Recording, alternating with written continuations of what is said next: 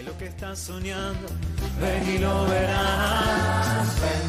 Y velo por tus ojos, que no te estén. Ven y verás, con el padre Miguel Ángel Morán. No importa lo que te enseñaron, como de él te han contado, si no lo viste y encontrado. No se conoce el mar adentro, si no te metes en sus olas, no se lo sabe desde afuera. Ya no te bastan las teorías, probarlo a Dios así en tu vida, lo da todo y quita nada. Ven y verás, ven y verás, alguien te ama y quiere mostrarlo. Ven y verás, ven y verás lo que Jesús te tiene preparado.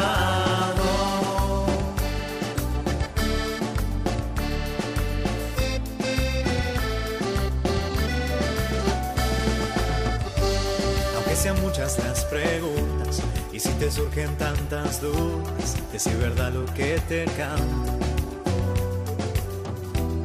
Él te conoce desde antes, sabe tu nombre y lo que vives y lo que siempre vas buscando.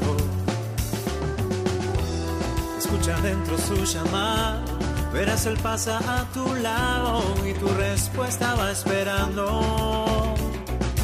Ven y verás. Ven y verás. Muy buenas tardes a todos. Estamos en este programa Ven y verás. Un programa que habla de ti, sí, de ti que me escuchas. En este programa hablamos del sentido de la vida. Eh, Dios no es un tirano que haya creado a su criatura y después se haya desentendido de ella. No. Él tiene un proyecto para todos nosotros. Un proyecto de felicidad.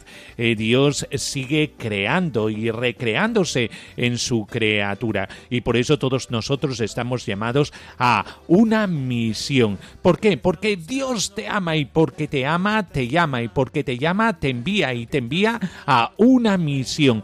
Tu vida es muy importante para Jesucristo. Tú estás llamado a autorrealizarte. Eh, ¿Cómo? Eh, con la gracia de Dios. Un hombre no se puede realizar del todo hasta que no se encuentra con Jesucristo. Y Jesucristo, Jesucristo resucitado. La fe en Jesucristo se traduce como real mediante el seguimiento de su camino. Jesucristo es el camino, la verdad y la vida. Es un camino históricamente vivido en Palestina en los años 30 eh, que fue reafirmado por Dios al resucitar a Jesús, con lo cual daba un sello definitivo de aprobación a su misión evangelizadora en favor de la humanidad y la validaba para siempre. Es un camino concreto, es aquel que abrió y fue desbrozando Jesús de Nazaret con su vida, predicación y con su obra del reino de Dios. Esa es la revelación mesiánica de Dios. Su palabra definitiva se dio en el la palabra encarnada, el logos encarnado. Esto es necesario resaltarlo, no sea que el cristianismo sea reducido a un gran mito, el seguimiento no sea de Jesucristo, sino de un espejismo, y la fe se confunda con una ideología. Tengamos presente que la identidad cristiana es inseparable de la relación con Jesús, el Cristo, que se traduce en el proseguimiento de su camino en comunión con Él. Por eso es tan importante encontrarnos con Jesucristo, el resucitado. Conoceremos a Jesucristo en la medida en que sigamos sus huellas, animados por su espíritu, y esas huellas no son otras que las históricas. En el relato evangélico fue solamente después de un tiempo de haber caminado con él cuando Jesús planteó a sus seguidores la pregunta, ¿quién dice eh, la gente que soy yo y después más concretamente interpelando a aquellos que tiene delante, ¿quién decís vosotros que soy yo? Marcos 8:29. Y a los discípulos reunidos en la última cena les aclara que en esto conocerán las personas que vosotros sois mis discípulos, en que os amáis los unos a los otros, como yo os he amado. Juan 13:34. Lo distintivo del seguimiento de Jesús es que se sigue a una persona y un proyecto, no a una escuela o a una doctrina. Se es cristiano por la relación con la persona de Jesucristo. Esto diferencia al cristianismo de la mayoría de las religiones. Por eso, experiencia de Jesucristo resucitado. El Señor se quiere encontrar con cada uno de nosotros. Es experiencia viva y nunca mejor dicha. ¿Por qué? Porque es la vida de Jesucristo entre nosotros el resucitado y por lo tanto podemos tener experiencia de Él en el hoy, en el hoy del siglo XXI. Tú puedes tener experiencia de Él. Por eso, entra dentro de esta sintonía, la sintonía del encuentro con Jesucristo, la sintonía con el resucitado. De esto hablaremos, de tu vida y de tu vida con el resucitado, con el seguimiento a Jesucristo, con la vocación de cada uno, del proyecto maravilloso que tiene Dios para ti. Estate al tanto del receptor, que es muy interesante. Estamos hablando de tu persona, de tu historia, de tu vida.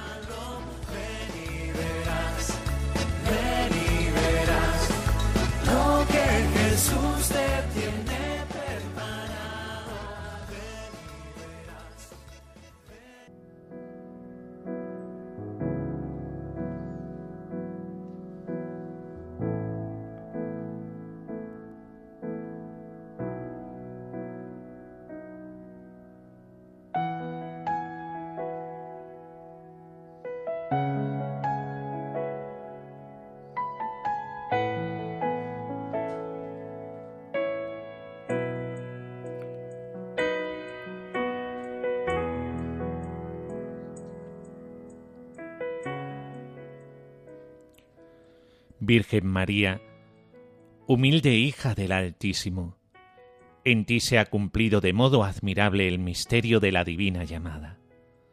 Tú eres la imagen de lo que Dios cumple en quien a Él se confía. En ti la libertad del Creador ha exaltado la libertad de la criatura. Aquel que es nacido en tu seno ha reunido en un solo querer la libertad salvífica de Dios y la adhesión obediente del hombre. Gracias a ti, la llamada de Dios se salda definitivamente con la respuesta del hombre Dios. Tú, primicia de una vida nueva, protégenos a todos nosotros en el sí generoso del gozo y del amor. Santa María, Madre de cada llamada, haz que los creyentes tengan la fuerza de responder con ánimo generoso al llamamiento divino y sean alegres testimonios del amor hacia Dios y hacia el prójimo. Amén.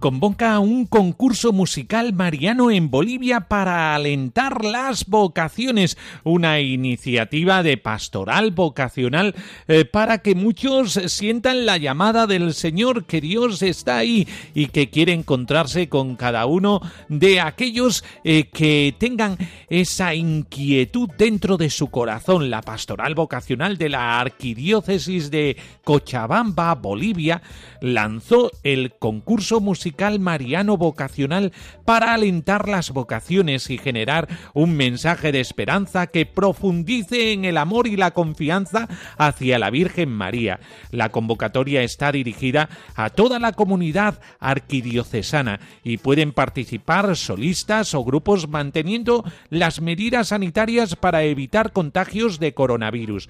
El desafío es crear un vídeo que dure entre 1 a 4 minutos y publicarlo en el portal de Facebook Pastoral Vocacional de Cochabamba entre el 1 y el 13 de agosto. La evaluación del concurso se realizará de acuerdo a la cantidad de likes eh, que reciba el tema musical y se sumará la definición que haga el equipo de la pastoral vocacional de acuerdo al talento, creatividad y destreza mostrada en el vídeo. El concurso tendrá tres categorías, todos obtendrán un certificado otorgado por la Pastoral Vocacional de Cochabamba y un cuadro con la imagen de la Virgen de Urquipiña. Además, el primer lugar será premiado con 500 bolívares, el segundo lugar con 300, mientras que el tercer lugar con 200 bolívares. El concurso también invita a los participantes a reflexionar sobre las virtudes de la vocación y anima a los jóvenes a, abrazar la vida consagrada con una respuesta pronta e inmediata, a semejanza de la Virgen María que, al descubrir la voluntad de Dios en su vida, dijo, He aquí la sierva del Señor, hágase en mí según tu palabra. Una iniciativa que también nosotros podemos copiar a través de la música, poder llegar al encuentro con la llamada de Dios.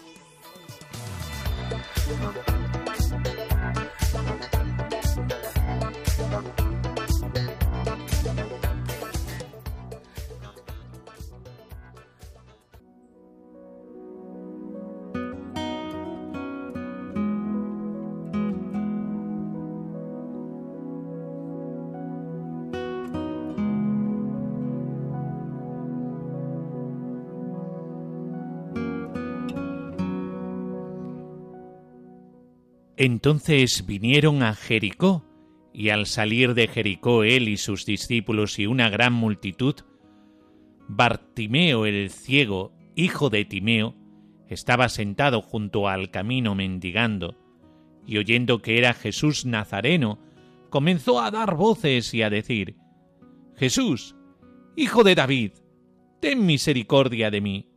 Y muchos le reprendían para que callase. Pero él clamaba mucho más, Hijo de David, ten misericordia de mí. Entonces Jesús, deteniéndose, mandó llamarle, y llamaron al ciego diciéndole, Ten confianza, levántate, te llama.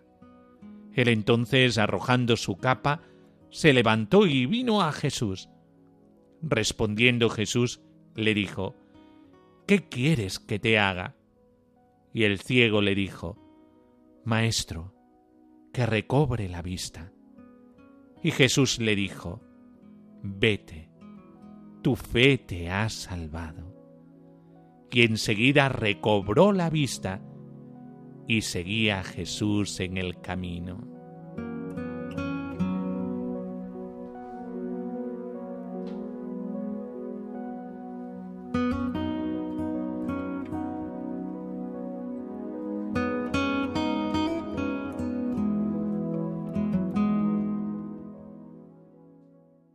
Bueno, pues esto es lo que eh, tenemos entre manos en este programa, eh, lo que hemos escuchado en este texto.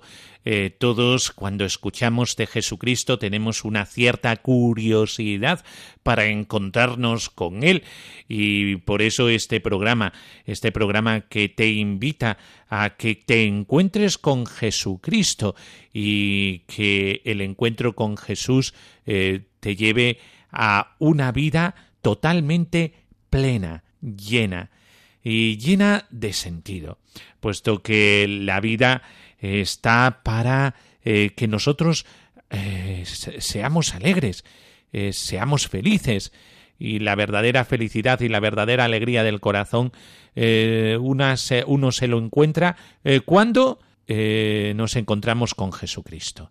Por eso muchos de vosotros habréis escuchado esto de pastoral vocacional. ¿Qué significa esto de la pastoral vocacional? Pues es la pastoral, es la específica y compleja actividad de la comunidad eclesial por la que, en íntima unión con la pastoral general, por ejemplo, de una parroquia o de una diócesis, asume la tarea de suscitar, acoger, acompañar y proporcionar la adecuada formación a las vocaciones. Es decir, que propicia el encuentro con Jesucristo. Y para ello se intenta eh, dar una formación intelectual, una formación espiritual, una formación integral de toda la persona, eh, porque el encontrarse con Jesucristo, eh, conviene recordarlo, es un encuentro eh, con el resucitado y por lo tanto necesita unos cauces y unos recursos que la comunidad eclesial tiene. por ejemplo, la oración, la celebración litúrgica de la fe, en la acción con los más pobres y necesitados, el estar al tanto de los problemas del mundo, como Jesucristo hizo cuando eh, vivió entre nosotros y como hace Jesucristo resucitado, eh, moviendo los corazones de las personas que se encuentran con Él y que por lo tanto tienen una vida totalmente dada y entregada a los demás. De esta manera la Iglesia crea condiciones para que cada cristiano pueda optar con madurez y libertad por una forma específica de seguimiento de Jesús según la voluntad de Dios sobre su vida. Y por eso encontrar esa voluntad de Dios se realiza con el contacto con Él. Eh, es decir, dime con quién andas y te diré quién eres, es verdad, el roce hace el cariño y así nosotros eh, con Jesucristo, eh, cuando estamos con Él y cuando le rozamos, nos encontramos con su amor y ese amor nos lleva a entregar la vida por los demás, a hacer lo mismo que Él hizo, imitar su estilo, su proyecto de vida. Y es un proyecto de vida que a muchos ha cautivado a través de la historia y que a ti también te cautivará, sin duda alguna, si tú te encuentras con él. Esto es lo que realiza la pastoral vocacional, propicia este encuentro con Jesucristo. La pastoral vocacional se sitúa en el contexto eclesial como elemento de colaboración humana de la Iglesia con Dios, en orden a suscitar vocaciones en su seno y acompañarlas hasta su madurez de ello se derivan varias consecuencias eh, que nace eh, de este, este, esta función que tiene la Iglesia, puesto como comunidad cristiana, puesto que muchas veces creemos que las vocaciones quien las tiene que encontrar son los que están en los seminarios. Y esto no es así. en el seminario se cuida de las vocaciones a las que son enviadas eh, a la institución.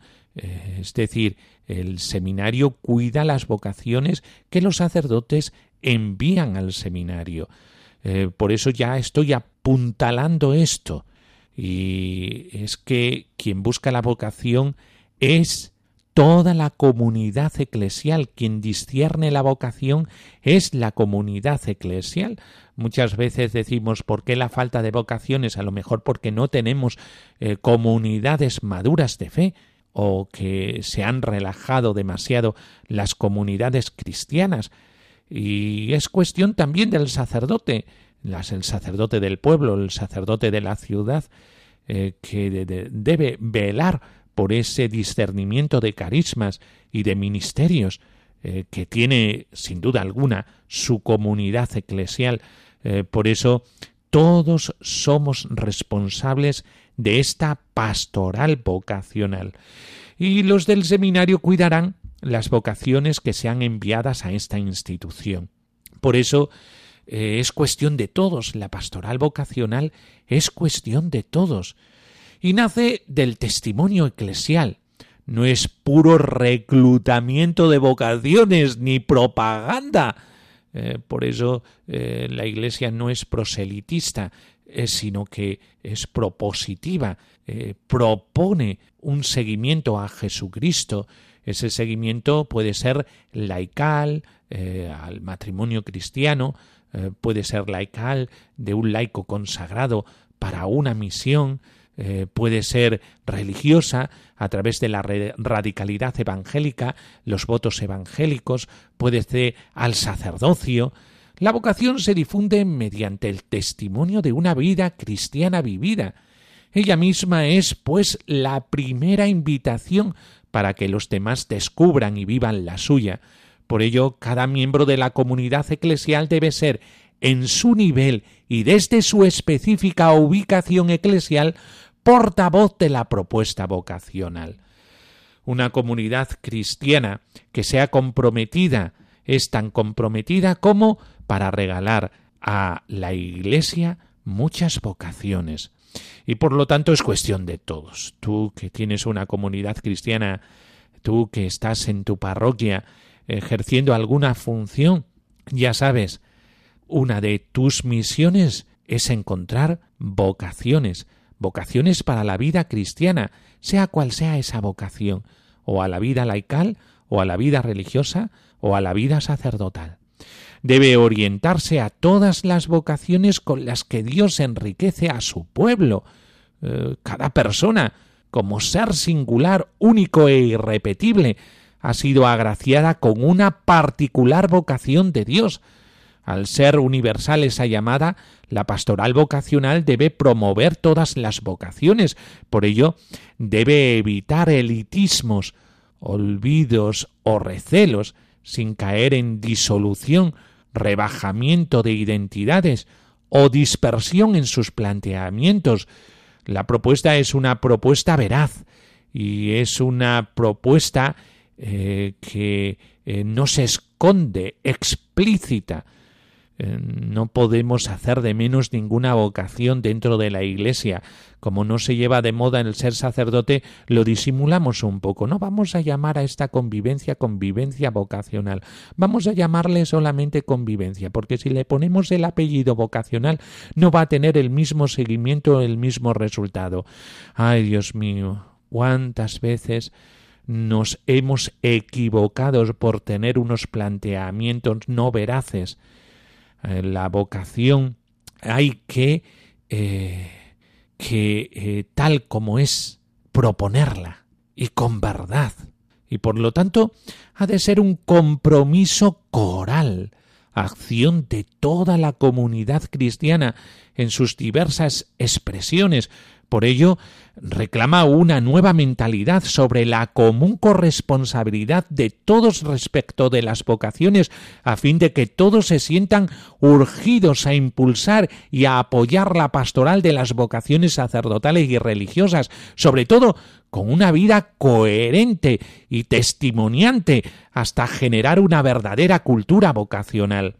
Esto de la cultura vocacional es muy importante. Porque porque nos hace plantearnos nuestra vivencia de la propia vocación como imán para otros eh, que quieren secundar eh, esto que nosotros estamos viviendo, yo como sacerdote, otro como eh, casado, otro como religioso, vivir coherentemente nuestra vocación requiere la colaboración activa de pastores, religiosos, familias y educadores, y pasar de una pastoral vocacional llevada a cabo exclusivamente por un solo agente a una pastoral concebida como acción conjunta de toda la comunidad, evitando exenciones o delegaciones.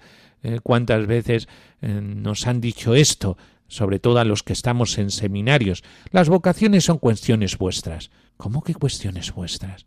La vocación es cuestión de todos, y el primer interesado, cada uno de los seguidores de Jesucristo, y desde ahí toda la comunidad, toda la comunidad es agente de pastoral vocacional. Debe ser entendida más que como una pastoral específica, como dimensión de toda acción pastoral. De ahí el deber de alentar y explicitar la dimensión vocacional en todos sus ámbitos, pastoral de la palabra, liturgia y acción caritativa, y en todos sus sectores, infantil, familiar, educativo, social y otros, sin recluirla exclusivamente al ámbito de la pastoral juvenil, aun cuando encuentre en ella su lugar natural de privilegiada consideración, eh, y como nos damos cuenta, la pastoral vocacional es transversal, está metida dentro de todas las otras pastorales. Eh, por eso no puede haber una pastoral de juventud plena si no se propone la vocación. Y por eso eh, la pastoral vocacional juvenil debe, como resultado de esa acción, debe ser fecunda y dar vocaciones, y así la pastoral infantil y la pastoral familiar y todo lo que tenga que ver con lo educativo, los profesores de religión, todos tendríamos que preguntarnos de nuestras aulas, de nuestra comunidad, de nuestra familia, cuántos vocacionados tenemos a las diferentes vocaciones dentro de la Iglesia y a todas ellas, no solamente como si tuviéramos un chip dentro de nosotros eh, simplemente para el matrimonio, matrimonio, matrimonio. No, no, no, no. La vida de la Iglesia y la vida del seguimiento a Jesucristo es mucho más enriquecida y enriquecedora.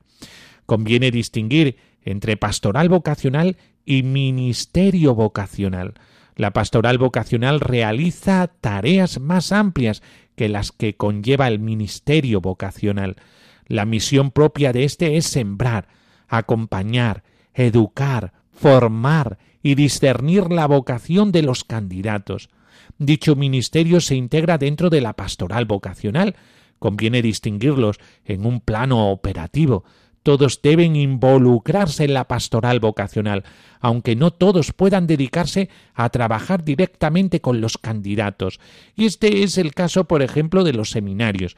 Una cosa es el ministerio vocacional, que son todos aquellos que trabajan en los seminarios, por ejemplo, para hacer crecer, fructificar eh, la vocación eh, que, que son enviadas.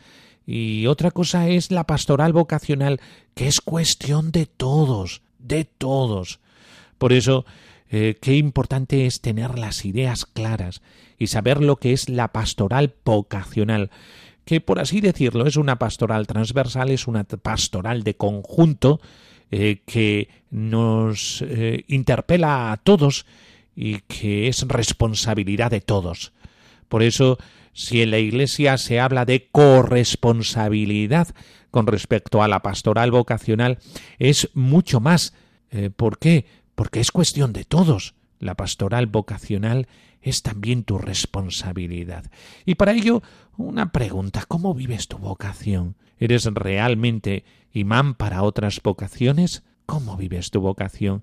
Y segundo, ¿cómo eres agente de pastoral vocacional en tu familia, en tu colegio, en tu trabajo, en tu comunidad cristiana.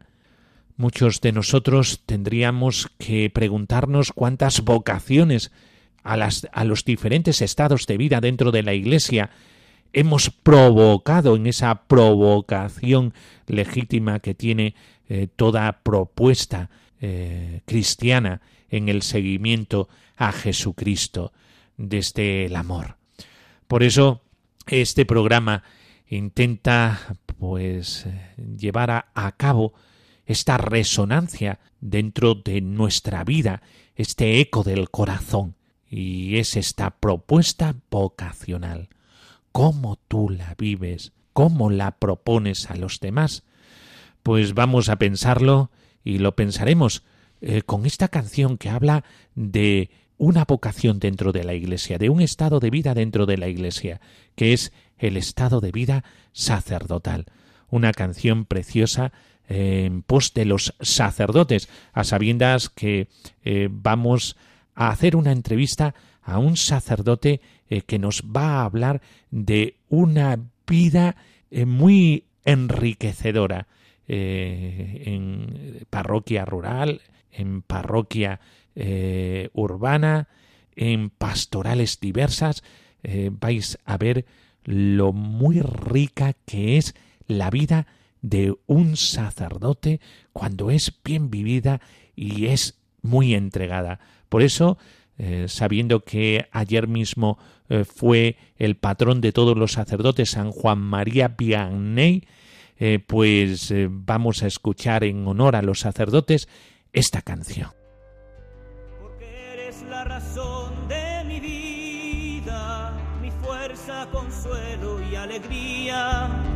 Porque eres el amor que yo soñé y sin ti estoy perdido y nada soy. Aquí estoy, Señor, toma mi vida sacerdote para siempre quiero ser. Aquí estoy, Señor, toma mi vida. Sacerdote para siempre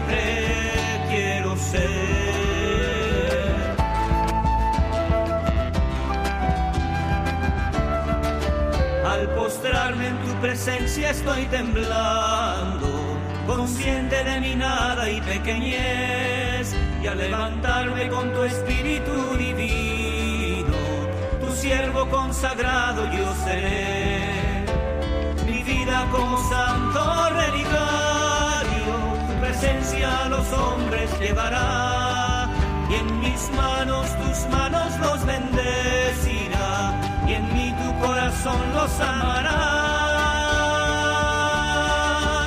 Aquí estoy, Señor,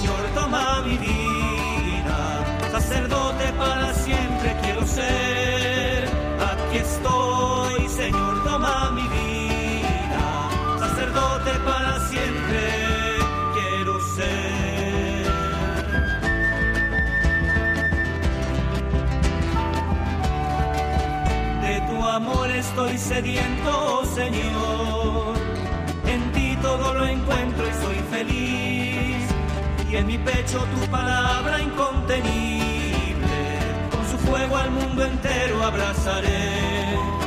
Y no importan ya las dudas y el temor, tu amor todo lo puede y venceré. Y no importa lo que venga hacia mi lado, paso a paso contigo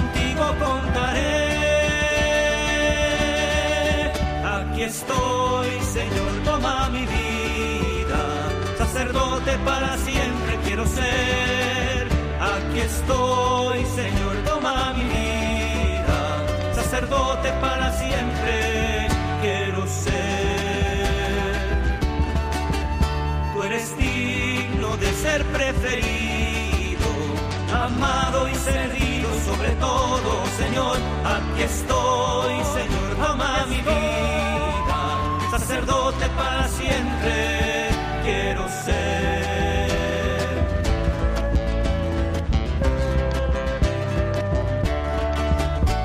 estoy, Señor, toma mi vida. Sacerdote para siempre quiero ser.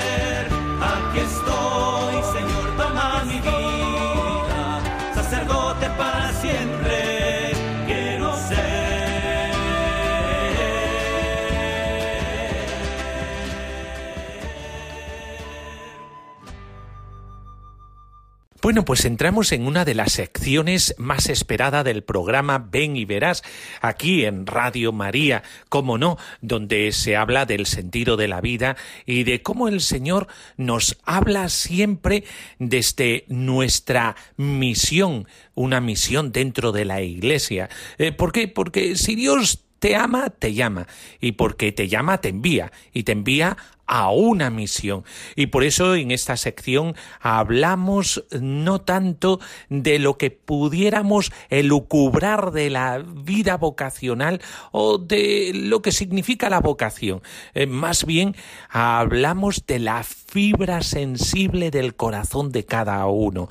Y cuando alguien nos habla desde el corazón, entonces todo palpita de otra manera y todo se entiende de otra manera, porque estamos hablando hablando de la misma vida.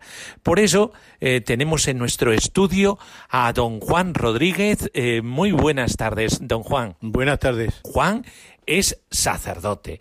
Eh, no podía faltar esta vocación del sacerdocio en nuestro programa de Radio María de hoy, porque ayer mismo, día 4, eh, fue el cura de Ars. Juan María Vianney es el patrono de todos los sacerdotes del mundo. Digo esto de esta manera porque el patrono del clero español es San Juan de Ávila, pero el cura de Ars es nuestro patrono. Eh, por eso es tan importante hablar hoy de una vocación particular dentro de la Iglesia como es el sacerdocio. Pues, don Juan, ¿cómo Dios le llamó? Bueno, pues como en muchas otras ocasiones, desde, desde el mismo sacerdocio, es decir, desde otros sacerdotes, ¿no? Yo, yo me recuerdo de monaguillo con, con dos sacerdotes, con un sacerdote primero como monaguillo, mm, don Ovidio. Ese fue el, primer párroco que yo tuve siendo yo monaguillo. Y después ya vino don Nicolás, que todos hemos conocido, ¿no? En el seminario en el obispado. Entonces, don, don Nicolás fue el que, el que realmente, con el que realmente yo me traté más como ya como seminarista. Con don Dionisio fue un poquito más como, como monaguillo. Después, hombre, yo creo que después he tenido mm, como vinimos al preseminario en Coria, y junto a la, a la catedral, y después ya al seminario, entramos al seminario ya, muchos niños, en, los años 58, 59, 60, 61, y ya en el 63 ya pasamos aquí a, a Cáceres. Y bueno, pues terminé yo mi terminé en Toledo, me, ordené de sacerdote en Toledo con don Vicente Enrique Tarancón.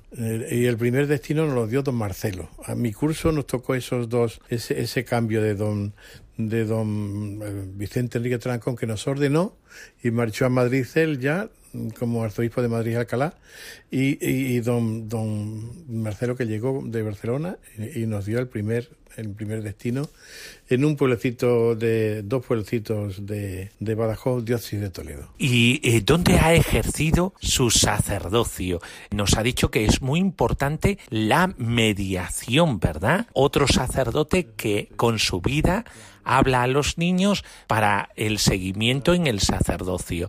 Eh, ¿Dónde usted ha sido esa mediación para los demás? Vale, pues he sido efectivamente en primero en un pueblecito dos, era un, pueblo, un pueblo donde residía y un anejo, Garlitos y Risco en la provincia de Badajoz, muchos kilómetros de, distancia de, de, lo que era la cabecera de Badajoz y a mucha distancia también de lo que era Toledo. O sea que estábamos realmente perdidos allá, muy cerca ya de Ciudad Real, ¿no? Y yo he seguido un poquito en ese primer pueblo, yo, como yo lo había visto también, eh, a nosotros don Nicolás nos llevaba al río, nos llevaba a este sitio, nos llevaba al otro, estaba con nosotros, con los, con los niños y con los monaguillos más, ¿no? Y eso es lo que yo hacía, ¿no? Yo tenía un 4L y iba muchas veces lleno 6, 7 y 8 niños en, en, el 4L, ¿no? Eh, y, nos íbamos al río, eh, ahí era un poco, ¿no? En la después estuve en otra parroquia, ahí estuve cuatro años, después tuve otra parroquia que era mm, fue en Labrada de los Montes, cerca de ahí también, muy cerquita de Herrera del Duque, y ahí pues también tuve monaguillos también, alguno de ellos fue sacerdote de Toledo, allí también lo tuve un poquito de, en un instituto nuevo, de nueva creación, como profesor de música y de religión, contacto también con chavales jóvenes, con niños, chavales jóvenes, las catequesis, todo eso era un poquito mi vida en esas, en esos pueblos rurales. Primero en Garritos, Risco, y después en Flora de los Montes y Villarta de los Montes. Y de ahí, bueno, pues di el salto a Amberes yo creo que también eso, mm, también hubo ahí una mediación, porque yo recuerdo de mis años de aquí de Cáceres, el rector que teníamos venía de, de Sao Paulo, en Brasil, de joven todavía, ¿no? Cuando recién llegados a nosotros aquí, vino también de José Luis Cotallo como rector. Entonces él vino con mucha, venía con mucha ilusión de haber estado con emigrantes españoles en Sao Paulo en Brasil y nos hablaba con tantísima mm, fuego que bueno pues esos son como semillas que quedan ahí, eh, que debió, debió, quedar en bien enterrado eso, porque yo no he vuelto a saber nada del asunto hasta que en una buena ocasión, después de la segunda parroquia que yo tuve en Fuenlabrada de los Montes, vino una carta del cardenal mm, don Marcelo diciendo que nos que pedían eh, auxilio los, los, la conferencia episcopal mm, belga, muchos patriotas nuestros en Bélgica y que recomendaban los, los, los belgas diciendo, ustedes tienen aquí también españoles todavía, que les echáramos una mano para esos españoles, ¿no? Y bueno, pues aquello a mí me, un poco como que me removió aquello, ¿no? Decir, pues mira, pues eh, es verdad, son unos españoles que están allí, que se fueron allá, que están allí y que hay que ayudarles, ¿no? Y entonces fui al cardenal y le dije que, quería yo ocupar una, una, plaza de ahí. Y me parece que había tres plazas, tres vacantes en ese momento, ¿no?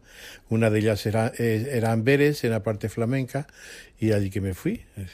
Puse en contacto con otros curas españoles allí en Bélgica y allí estuve ocho años, casi nueve.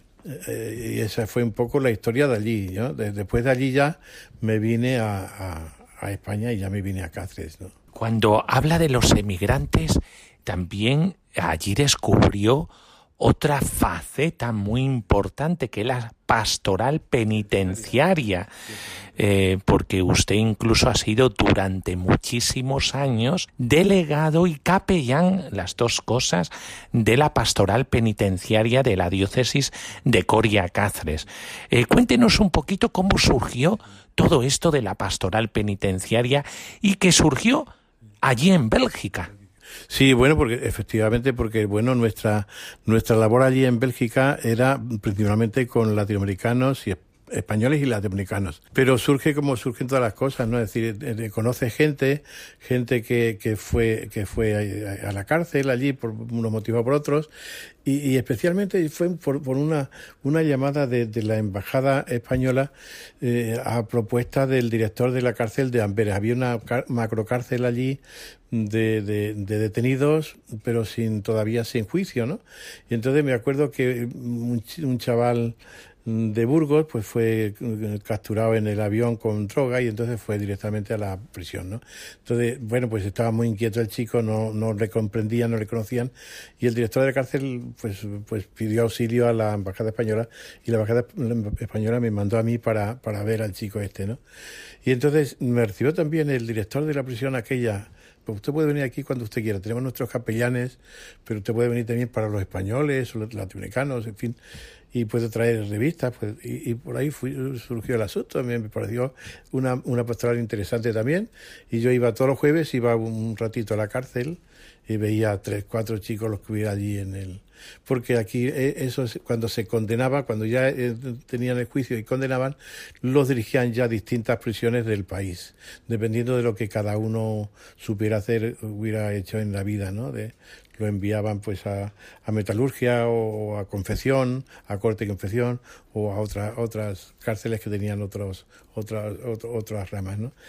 Y bueno, por eso fue. Entonces cuando yo llegué aquí a España, pues don Triaco me propuso el, darme alguna actividad más de la parroquia y le pedí yo el, el, ir a la, prisión y digo, hombre, pues estoy buscando un, un capellán que no tengo. Y entonces, efectivamente, desde el 94 hasta el año, pasado, hasta el 2019, he estado de capellán y lo he conjugado un poco también con la delegación. Eh, esta pastoral penitenciaria es muy importante porque allí en Bélgica usted fue no solamente eh, por hacer así decirlo director espiritual, es decir, eh, pastor de todos aquellos que estaban en la cárcel, sino también intérprete, porque como dice muy bien, eh, no conocían el idioma y usted hacía de intérprete para poder hacer un poco de vínculo, de puente. Háblenos de alguna anécdota tanto de Bélgica como eh, de la pastoral penitenciaria. Bueno, pues yo, me acuerdo justamente que te estoy diciendo por donde comencé, fue este chico de Burgos que, bueno, estaba muy inquieto, muy nervioso, no se entendía la lengua, claro, porque lo habían cogido en el avión,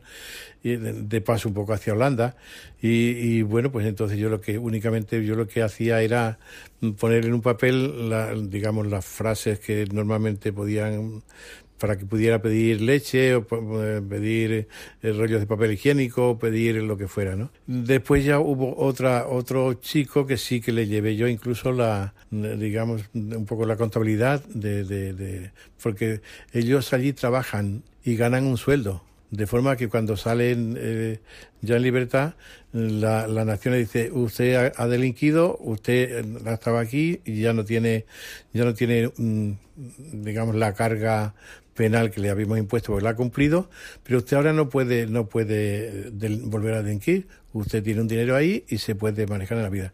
Lo que pasa es que si son extranjeros, como era en los casos que yo llevaba de españoles o latinoamericanos, los expulsaban del país. ¿no?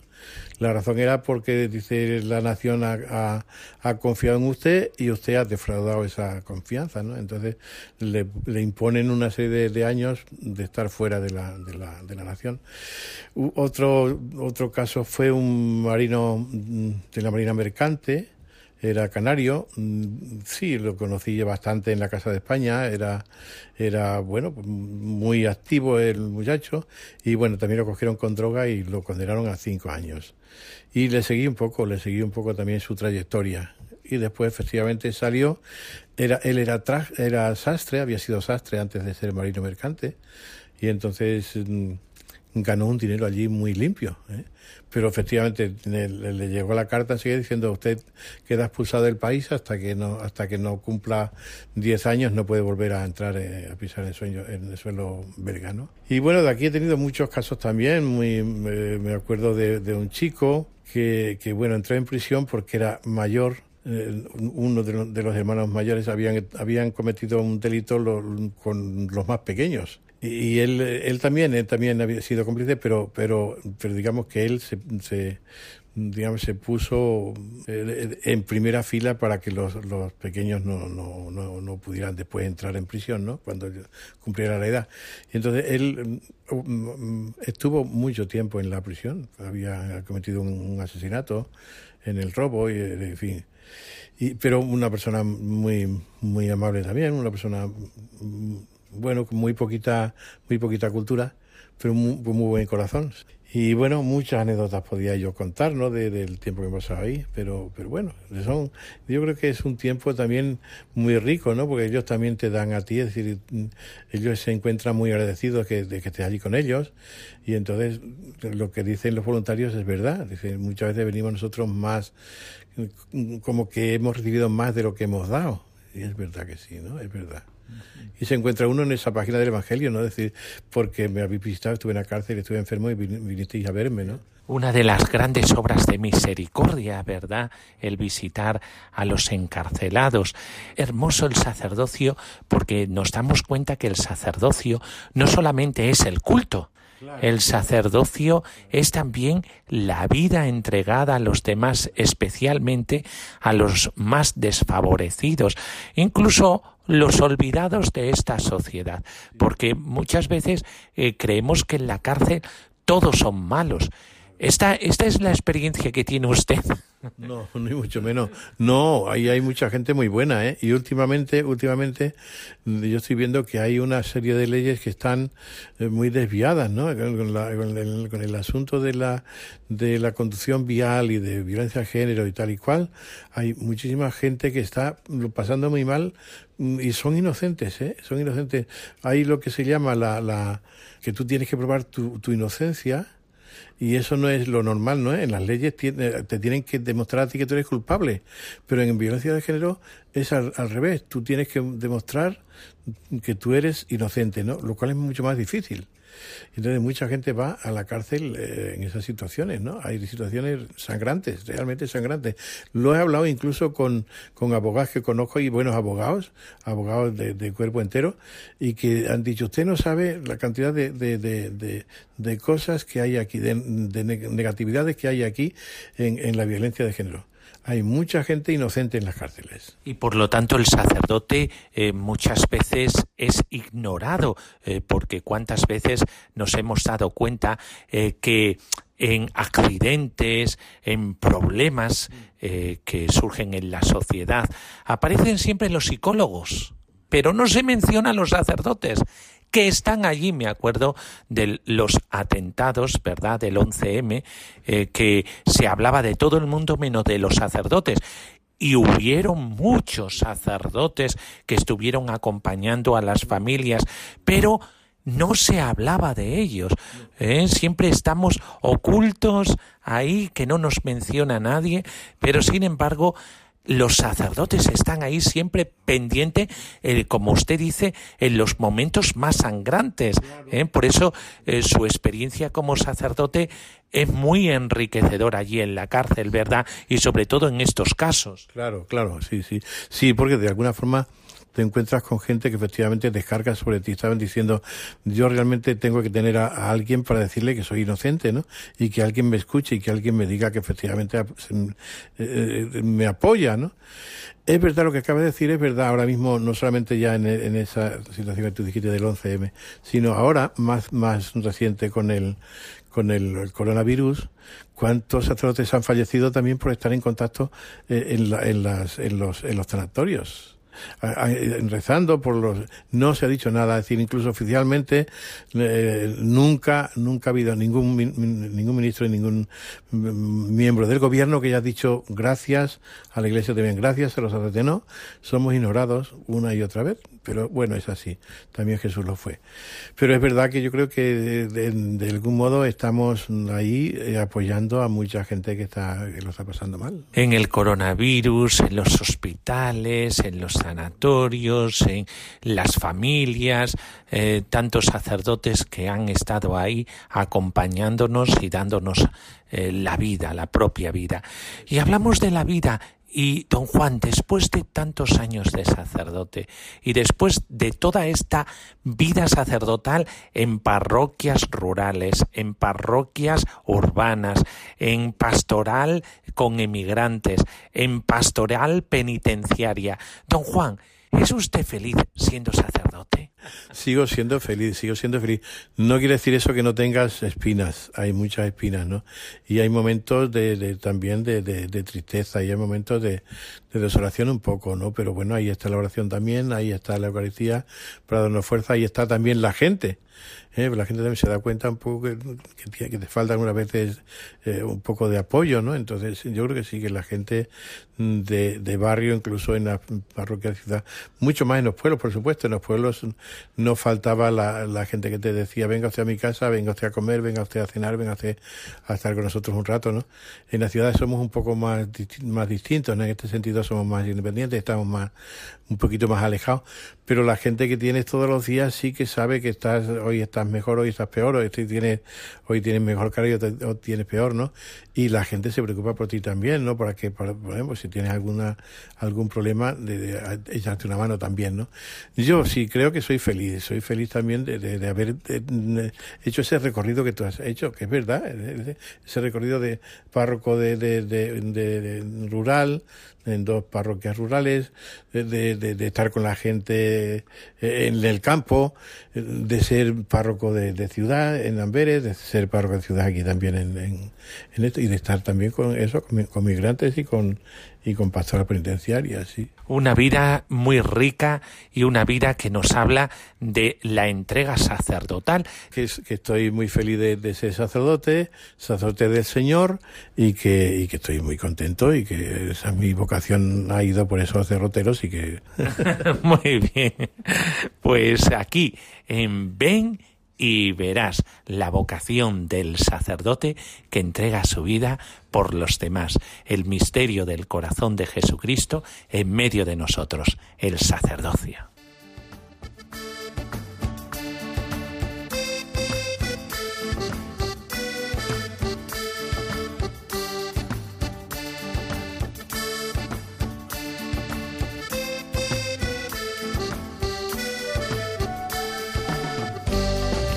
Bueno, pues con esta entrevista tan amena y, tan cercana eh, a don Juan Rodríguez, de aquí sacerdote de Cáceres, eh, pues hemos terminado este programa.